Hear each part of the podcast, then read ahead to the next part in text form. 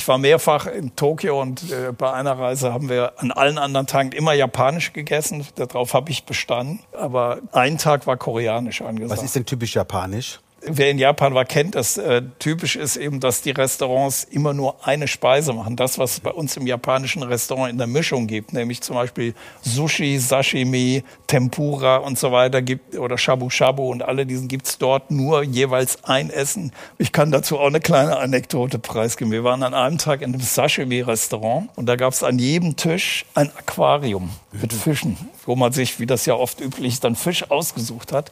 Nur das hatte eine gewisse Spezialität, nämlich der Koch stand dann am Aquarium, ich habe mir einen Fisch ausgesucht. Und der wurde am Tisch filetiert und ich musste ihn sofort essen. Und das Oh. Fleisch hat noch gezuckt. Oh. Und alle haben geguckt und ich musste dann essen. Und das hat im Mund wirklich gebritzelt.